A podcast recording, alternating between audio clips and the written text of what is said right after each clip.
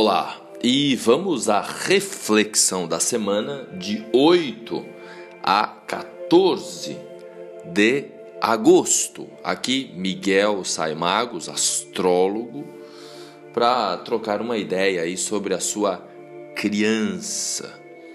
Hoje, domingão, temos às 10 horas e 50 minutos, horário de Brasília, o encontro entre o Sol e a Lua.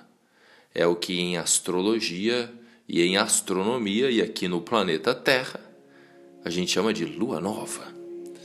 E a Lua Nova, esta Lua Nova em Leão, fala principalmente, nos convida principalmente a olhar para a nossa criança, para o nosso talento. O mês Leão tem essa pegada da gente refletir um pouco sobre a nossa criatividade, sobre aquilo que a gente tem de melhor a oferecer para o mundo.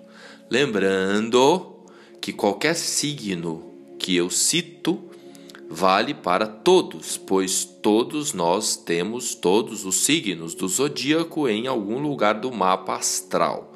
O mapa astral é a roda zodiacal e todos nós ali em alguma das doze casas temos o signo de Leão e é o setor em que a gente é convidado a brilhar, a se destacar nesse momento.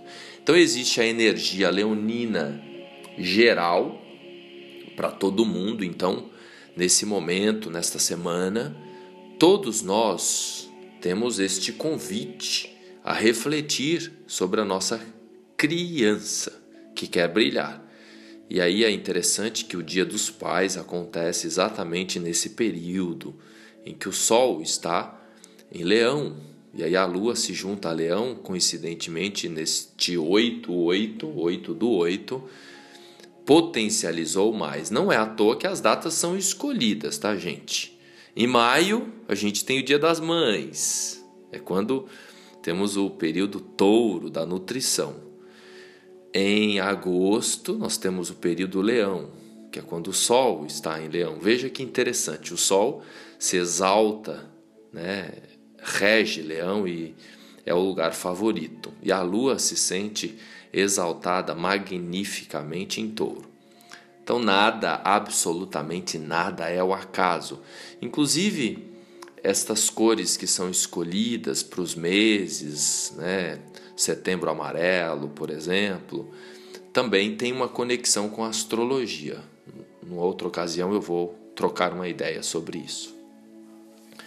E a reflexão da semana é sobre a criança, sobre a infância, sobre o talento. Nos últimos dias eu tenho acompanhado dois pensadores que eu não vou citar o nome para não causar nenhum desconforto. E um deles falou sobre a tirania das crianças, de que a gente precisaria colocar mais disciplina, colocar mais ordem, ser mais enfático na educação das crianças, ter mais definido o nosso papel de pais na relação com com as crianças, com a educação das crianças. Um outro pensador, ambos eu gosto muito, admiro bastante os dois, são referência para mim, para o meu aprendizado, pois estão aí uns 30 anos a mais que eu na jornada do autoconhecimento. Então a gente aprende todo dia, sempre. Então esse outro autor, escritor e astrólogo também, ele falou bastante nos últimos dias sobre a liberdade, de que a gente deveria deixar as crianças mais soltas, não colocar tanta imposição, tanta doutrina né, na, na educação das crianças de, e que a gente teria um mundo muito melhor se não houvesse tanta rigidez na educação das crianças. E eu aqui hoje tenho a responsabilidade de apresentar uma ideia nem para um lado nem para o outro, porque eu acredito que o caminho é o caminho do meio, o caminho da integração, o caminho da, da expansão de consciência, o caminho de reconhecer o contexto da situação. Então eu penso que existem crianças, que existem situações em que é necessário uma educação um pouco mais rígida. Inclusive, isso é possível se verificar no mapa astral. Tem, tem mapas astrológicos de personalidades que vêm assim com muita força, com muita determinação, com muito ego, que se a gente não puser ali limites, realmente a criatura se extrapola e, e ela, embasada em si mesmada, ela realmente pode se tornar muito perversa. Então seria nesses seres é necessário que haja uma doutrina um pouco mais dura, um pouco mais rígida. Né? Em contrapartida, existem algumas criaturas que vêm com, com alguns desafios de identidade própria. Né? Algumas pessoas que vêm com uma casa de número um muito comprometida, por exemplo. A casa de número um é a região onde se encontra o ascendente, a região da identidade própria. Então, se tem um Plutão ali, né, por exemplo, Saturno, Depende sempre da condição do planeta, né? depende do signo que o planeta está, não necessariamente que um, um, um, Saturno na casa 1 ou um Plutão na casa 1 ou uma Lua na casa 1 cause ali desconfortos na identidade própria, porque a gente sempre precisa olhar o mapa como um todo. Mas pode acontecer, é, é, o, é o mais, mais natural, que essas pessoas necessitem de um pouco mais de, de liberdade, de um pouco mais de apoio sobre a sua identidade própria. Então, o fato é que a gente é singular. Cada indivíduo é único, não existe método, não existe uma cartilha que sirva para todos os seres que nascem, pois cada um tem um, uma origem, tem um karma, isso também a gente verifica no mapa, tem uma ancestralidade, veio para honrar determinada é, raiz ancestral. Então, tem uma árvore em que a pessoa precisa honrar aquilo. Então, tem coisas que ela traz que, que não é dela, que é dos ancestrais, ou que é de outras encarnações, ou mesmo que é do inconsciente coletivo. E, e muitas vezes essas identidades vêm é, ali de um modo mais fragilizado. Obviamente que a causa não é a infância ou os desafios que ela sofre ali de restrições na, na infância, porque isso é um contínuo. Então, anteriormente, houve, se a gente for puxar o fio da meada, não acaba nunca, porque uma coisa está ligada na outra, que está ligada na outra, é um contínuo. Então, alguém que escolhe um lar mais é, violento, por exemplo, né, é alguém que, que traz ali uma responsabilidade né, que muitas vezes essas situações de violência até fazem com que a pessoa cresça. Então, no final da história, o que a gente tem que observar é que o buraco é muito mais além, né? Nem é embaixo, é muito mais além mesmo. Então, a evolução humana é algo muito complexo e a gente não sabe de nada no final da história. É como a espiral do DNA ela é ascendente inexoravelmente. Então, nosso processo evolutivo não acaba nunca e a origem não está ali só na infância. Agora, o que cabe a nós, conscientes da nossa identidade, é a gente honrar aquilo que a gente recebeu. Isso sim é algo que a gente tem autonomia, autoridade, se a gente estiver consciente e se a gente passar por alguns treinamentos, porque se a gente sofreu muito na infância, não é do nada que a gente vai honrar pai e mãe. Então a gente vai eh, cobrar do mundo, a gente vai apontar o dedo nos nossos pais. Não é um processo simples, é um processo de autoconhecimento que demanda muito tempo, não é algo assim simples. Então, depois de alguns aprendizados, de algumas terapias, de algumas leituras, ou mesmo de algumas experiências espirituais, pois está escrito nas Escrituras que devemos honrar pai e mãe, a gente vai se dando conta de que o nosso pai, a nossa mãe, deu tudo o que tinha para dar. Porque ninguém de fato dá o que não tem. E aí, quando a gente acorda para isso, a vida muda. Eu me lembro o meu primeiro mapa astrológico, a queridíssima Violeta Mafra, do Instituto Violeta Mafra, que hoje está sediado em Portugal. Ela, numa numa fala espontânea, através de um olhar mais védico da astrologia védica Iotish, algo do gênero. Faz muito tempo, eu tinha na faixa dos 30 anos. Foi o meu início na astrologia, foi a primeira vivência profissional com astrologia em que eu contratei a que eu a contratei para para fazer a leitura do meu mapa astral. E ela prontamente, espontaneamente disse que eu havia matado meu pai noutra vida. E não interessa aqui a gente entrar no mérito de que se isso aconteceu realmente ou não. Né? Pode ser considerado uma situação, uma visão hipotética. E também na Índia é muito comum esse olhar kármico. Agora, o que eu posso dizer assim, na minha experiência, na construção da minha experiência de vida é: isso mudou a minha vida. Né? Eu no começo da vida tomei umas umas varadas do meu pai ali, né?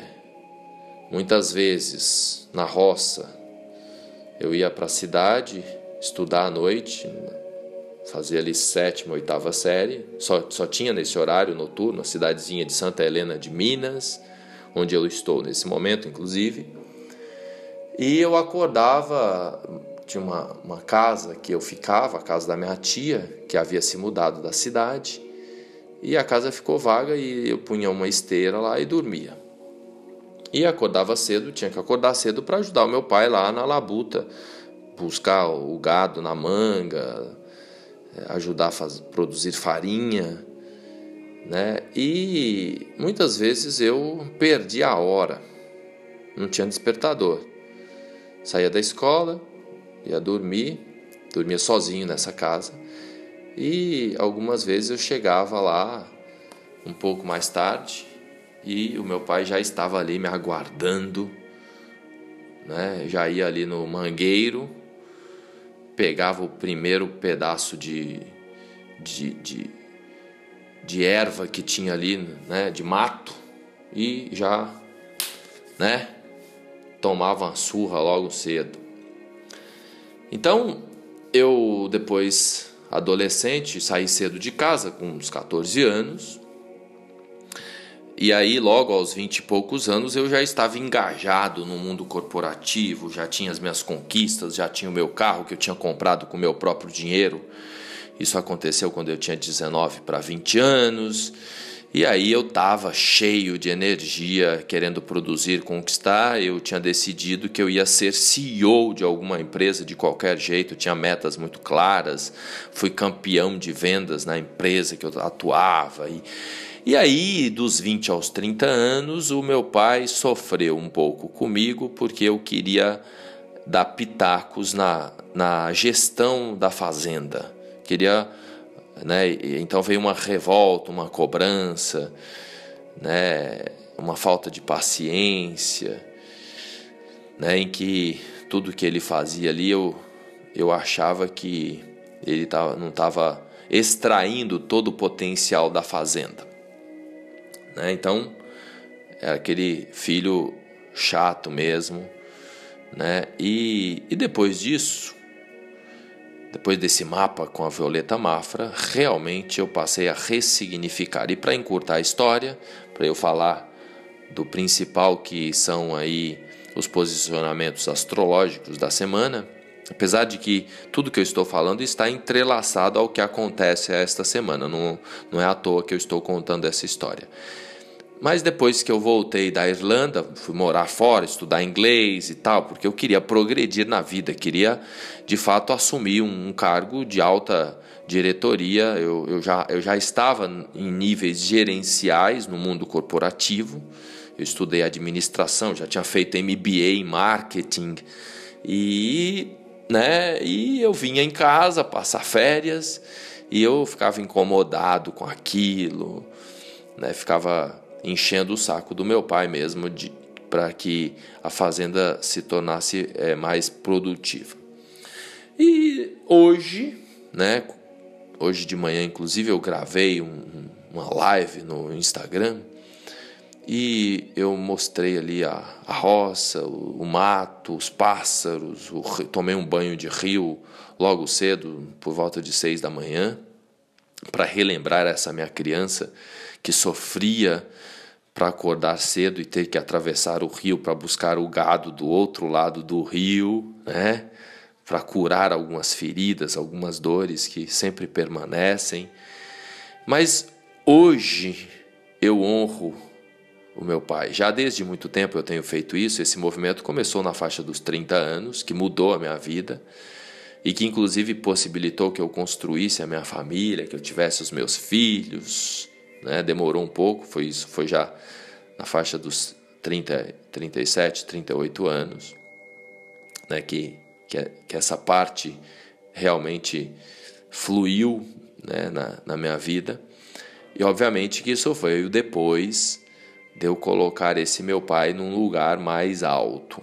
Então hoje eu tenho que fazer o movimento contrário, né? Nos, nos últimos tempos até tenho que negociar com os meus irmãos, que são mais novos, principalmente o caçula e o que, e, e, e o que mora em Portugal. Agora eles estão mais tranquilos também, mas durante um tempo aí atrás eu tive até que gerenciar alguns desafios em que eles também fazendo aquele mesmo papel que eu fiz dos 20 aos 30 anos de cobrar do meu pai que ele se mexa, né, para fazer com que as coisas da fazenda caminhe mais aceleradamente ele está tranquilo. Né? Ele fez isso também dos 20 aos 40 e poucos, né? conquistou, construiu.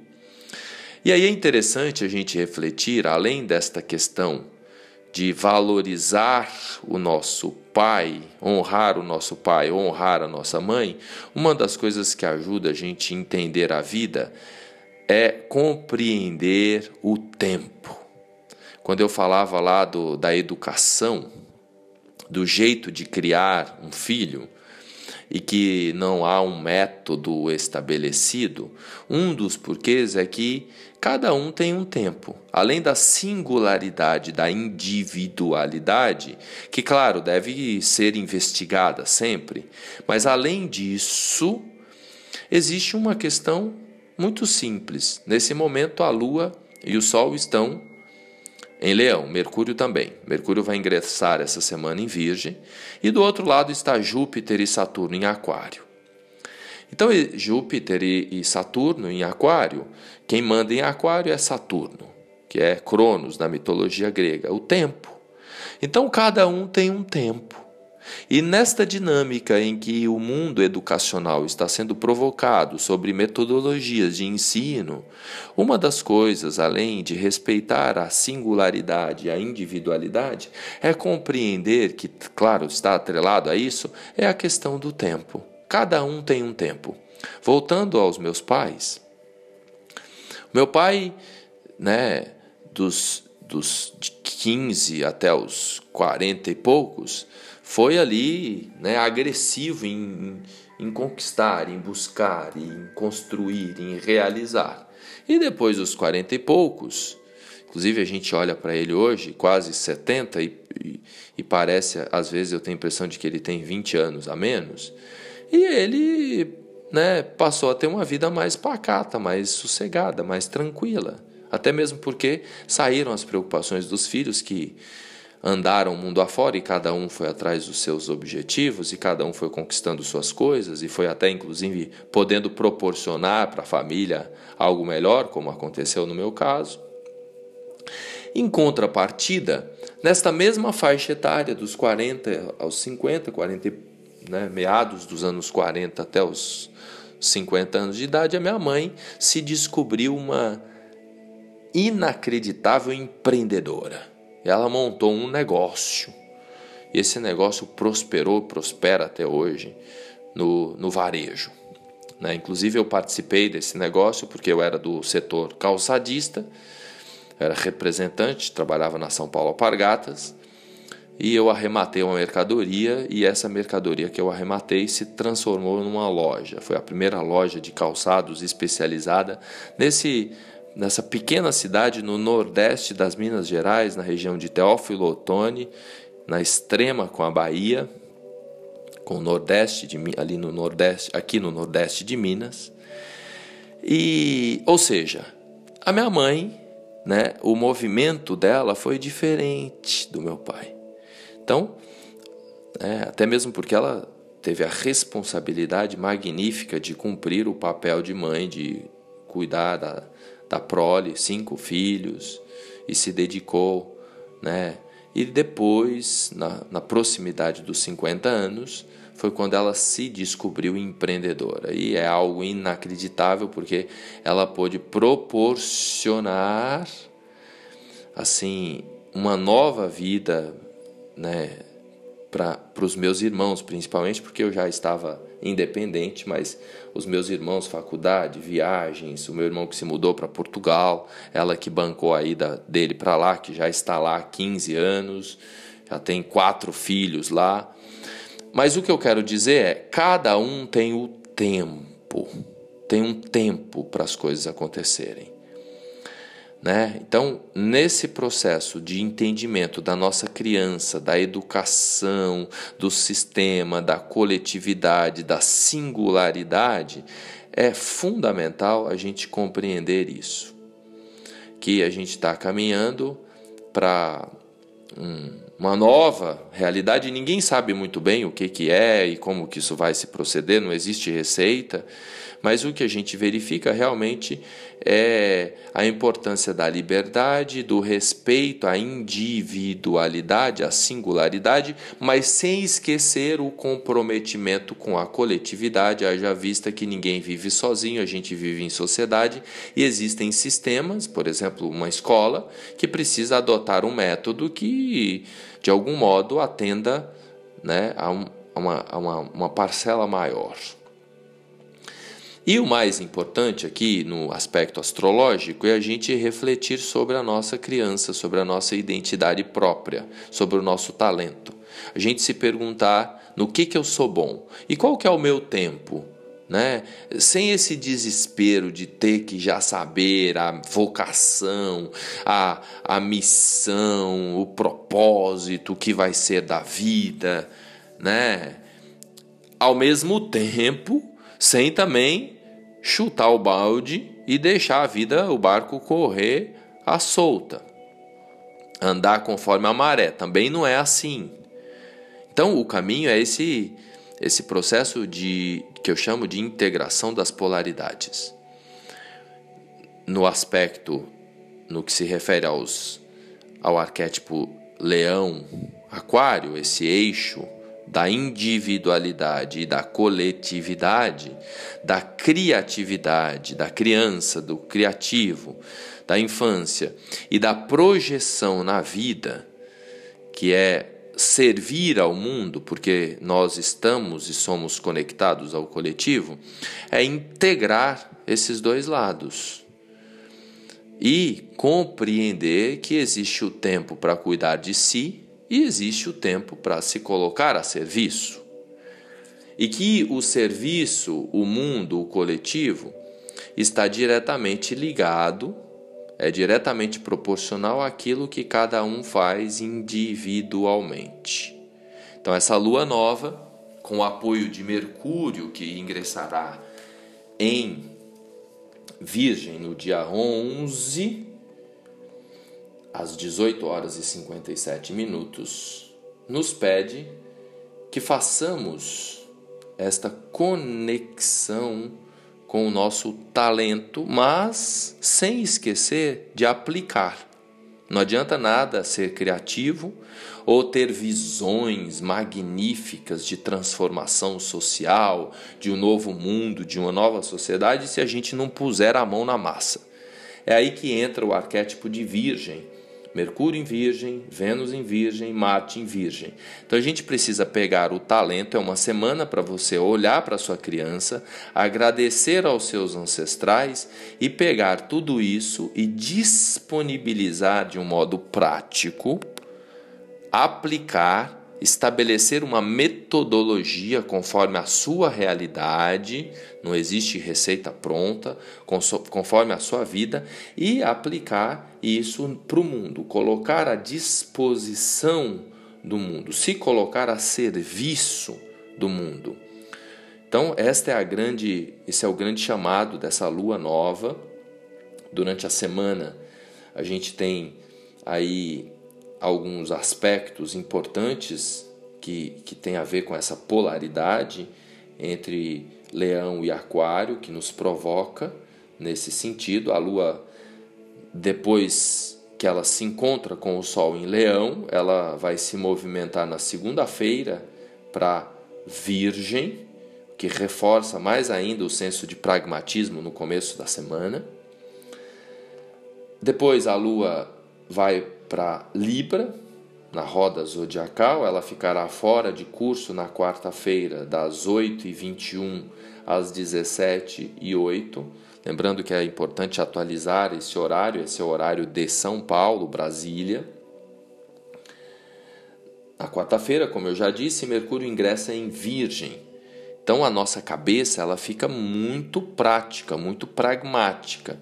É um período realmente de estabelecer pragmatismo, conexão pé no chão com a realidade. Na sexta-feira, a lua ficará fora de curso das 17 horas e 39 minutos até as 21 e 1, quando ingressa em Escorpião. É um final de semana mais intenso mais profundo. E ao mesmo tempo, lembrando que há uma conexão aí entre a terra e a água. Então a lua em escorpião faz com que a gente possa ir na profundidade do nosso ser e colocar mais ainda a mão na massa, colocar mais ainda em prática aquilo que a gente tem de melhor para oferecer. Porque no final da história, talvez esse seja o grande propósito da existência: se colocar a serviço. E para finalizar o pensamento, nesse processo de colocar o seu talento a serviço do mundo, é mais importante o percurso do que o destino. É o dia a dia, é o cotidiano, é a pegada, é a presença, é se lembrar de si, é a atenção à respiração, atenção ao movimento. Porque na imaginação, nos pensamentos, no futuro ou no passado, vem muita coisa distorcida que é do inconsciente coletivo, que é do outro, que é da fantasia, que é da imaginação. Então, esta é uma semana em que aqui o, o, o a oposição entre Vênus e Netuno, Netuno em peixes, não só Vênus, que vai estar em oposição a Netuno, a gente tem também Mercúrio, que logo também se encaminha para uma oposição a Netuno. Então é fundamental a gente ter mais consciência do movimento, da realidade, observar mais do que imaginar. Observar é estar conectado com a realidade, é esse trabalho da presença, da atenção do percurso como sendo mais importante do que o destino. E assim, eu finalizo esse bate-papo. Um feliz Dia dos Pais para quem escutar esse podcast mais cedo, no domingo, e que a graça da eterna presença seja com você para te auxiliar a identificar o seu verdadeiro eu em operação na vida.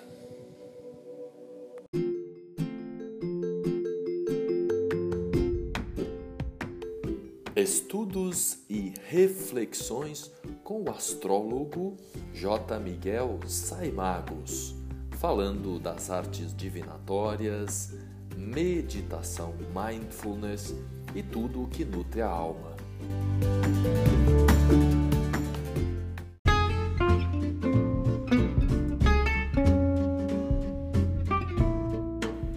Estudos e reflexões com o astrólogo J. Miguel Saimagos, falando das artes divinatórias, meditação, mindfulness e tudo o que nutre a alma.